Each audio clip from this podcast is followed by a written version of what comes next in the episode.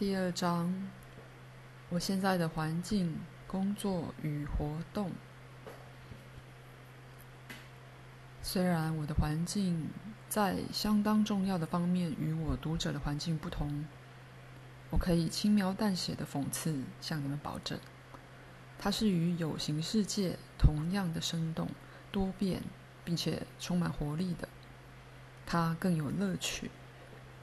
虽然自从我不再具有身体以后，我对享乐的概念已略微改变，因为它更有回报，而且给创造性的成就提供了多得多的机会。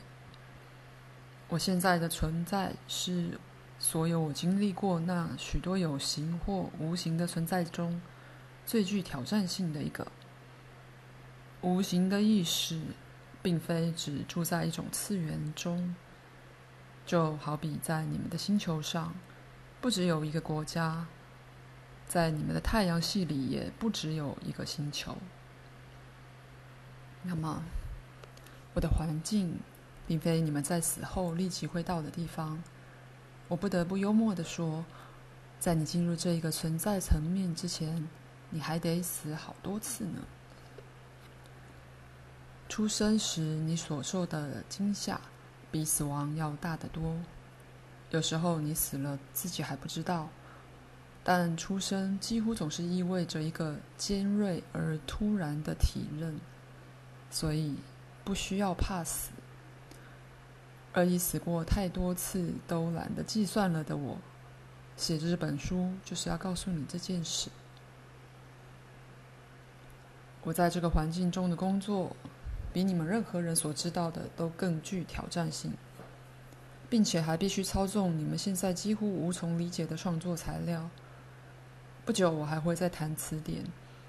首先，你必须了解，除了被意识所创造的实相之外，没有客观实相存在。永远是意识创造形式，而非其反面。因此，我的环境是由我自己和其他像我一样的人所创造的一个存在的地方。它代表了我们内心发展的外在显现。我们不用永久性的结构，好比说，我不住在一个城或镇里，但我并不暗示我们浮在虚空之中。我们对空间的想法与你们不一样。此其一，而且我们想要四周有什么样的形象，就造出它来。它们是由我们的精神状态创造出来的，就如你们自己的物质实相是你们内在欲望和思想分毫不差的复制品一样。你们以为食物不依赖你们而独立存在，却没体认到它们其实是你们自己。心理与心灵的自身之外在显现。我们了悟是我们造成了自己的实相，因此我们怀着很大的喜悦去尽情挥洒。在我的环境中，你们会非常的迷惑，因为对你们来说，它似乎缺乏一致性。但是，我们知道支配所有具体化的内在法则。我能展现出你所谓的历史的任一段时间，或昼或夜，这些变化的情形不会给我的同伴任何困扰，因为他们将之视为了解我的心境、情绪与概念的一个直接线索。永恒性与稳定性基本上与形象无关，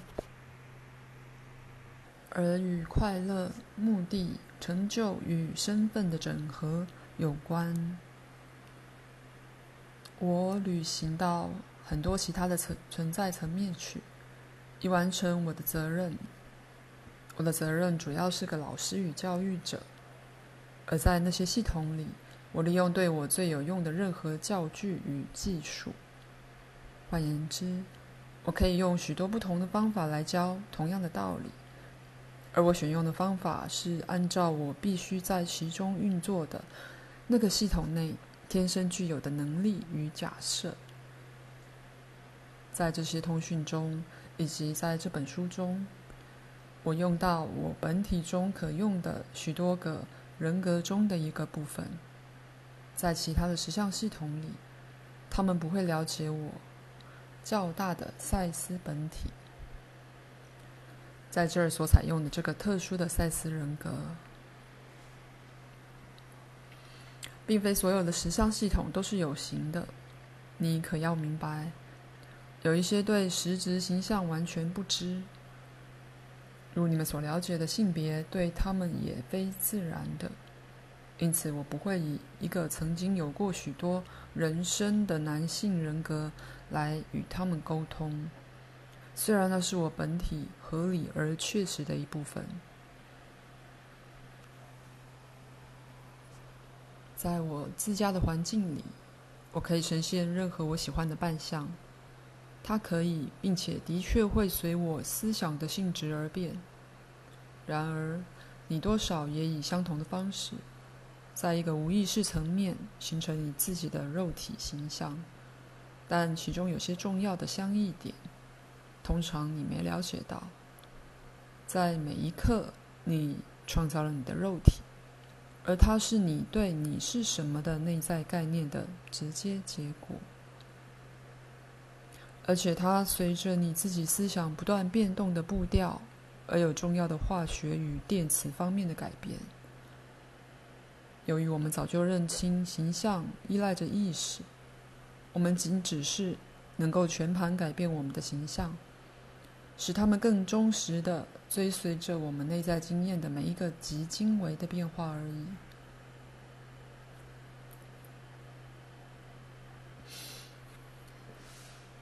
任一个意识都与与生俱有改变形象的能力，只是熟练度与实现的程度有所不同。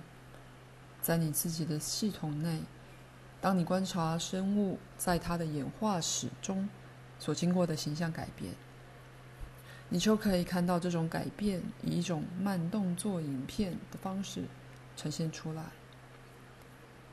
可以说，我们也能同时兼具好几个形象。你们也能这么做，虽然通常你们并不知道，你的肉体形象能够在床上睡着不动，同时你的意识却以梦中形象神游到相当遥远的地方。同时，你可以创造与你自己一模一样的思想形象，出现在一个朋友的屋中，而意识上你却完全不知不觉。因此，关于意识在任何时候能创造什么形象，根本是没有限制的。实际来说，我们在这些方面比你们进步得多。而当我们创造这些形象时，我们是完全知道的。我与其他多少面对同样挑战，并有同样整体发展模式的人，共享我的存在领域。这些人当中，有些我认识，有些则否。我们以心电感应沟通，但心电感应也同样是你们语言的基础。没有心电感应的话，语言的象征性便将毫无意义了。只因我们的确以这种方式沟通，并不必然表示我们使用脑子里的字句，因为我们并不是，反倒是我们以我只可称之为热与电磁的影像来沟通。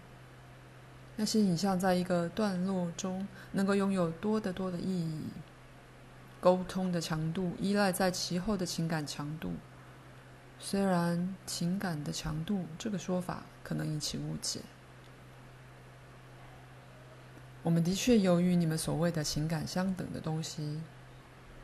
虽然这些不是你们所知的爱、恨或愤怒，对你们的情感最恰当的描述是，那是与内在感官有关的远较伟大的心理事件与经验。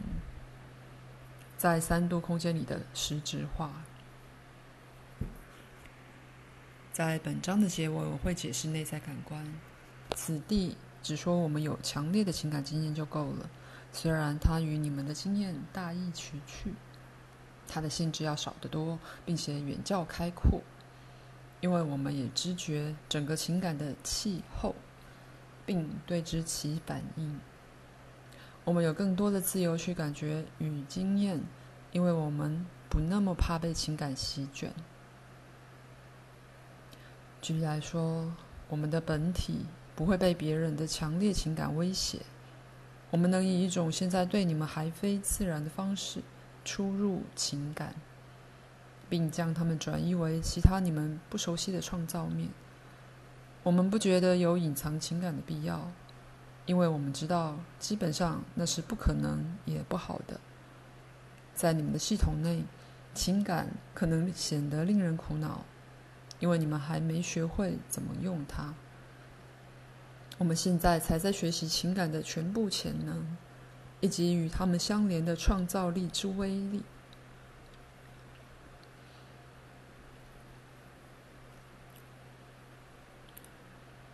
我们结束这一节吧。